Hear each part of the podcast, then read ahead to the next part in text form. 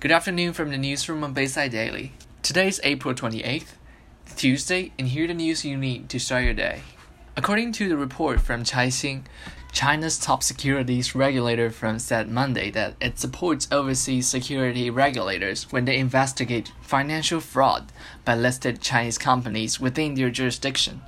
Also, the Alibaba backed five year old online lender MY Bank provided loans to more than 20 million small and micro businesses in China. As of the end of 2019, about 80% of which had no record of borrowing money from traditional banks. Chinese companies made up four of India's five top smartphone brands in the first quarter of 2020. Xiaomi, Vivo, Realme, and Oppo rank first, second, fourth, and fifth, respectively, with Samsung come third and resident of Danzhai Country, southwest China in Guizhou, parade in traditional clothing in Danzhai town while giving out tourism vouchers worth of millions of yuan to boost tourism spending.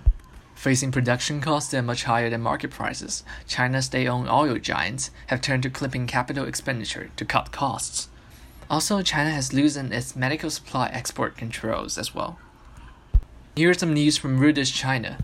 Hong Kong civil servants to return to work from May 4th as lockdown eases. And out of the coronavirus crisis, the air quality in China has gradually improved, according to a graphics made by Reuters.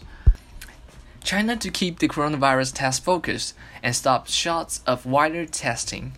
And companies bet on AI cameras to track social distancing, limit liability. Britain's Prime Minister Boris Johnson returned to work after recovering from COVID 19, saying that it was still too dangerous to relax a lockdown from now. And here's some news from FT Chinese. Expert warned that the competition for overseas student is going to be fierce, with international students bundled back home to continue classes online.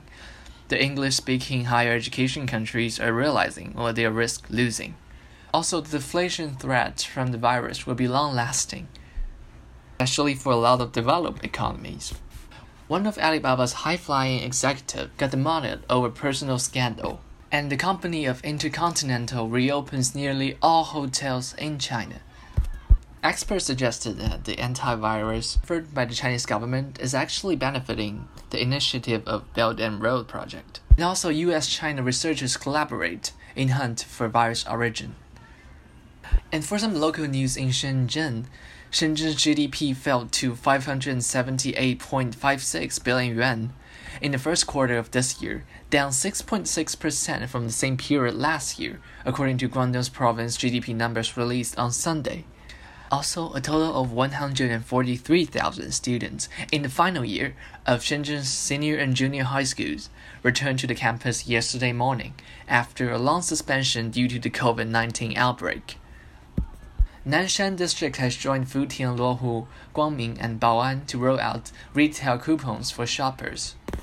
And starting from 8 a.m. of April 28, 2020, which is today, all travelers entering Chinese mainland via Shenzhen Bay checkpoint shall undergo 14-day collective medical quarantine in Shenzhen, according to the latest notice released by the Office of Port and Entry and Exit of Shenzhen government. And this should be all the news we have for today. Please stay safe and healthy and have a good day. Thank you for listening. Goodbye.